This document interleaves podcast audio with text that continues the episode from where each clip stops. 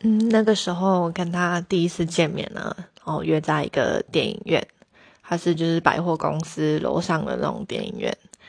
然后我要搭车过去的路上，就收到他的讯息，说他被困在那个电梯里面了。就然后就整个超荒谬的，然后还好，就是一阵手忙脚乱之后，还是有看到电影。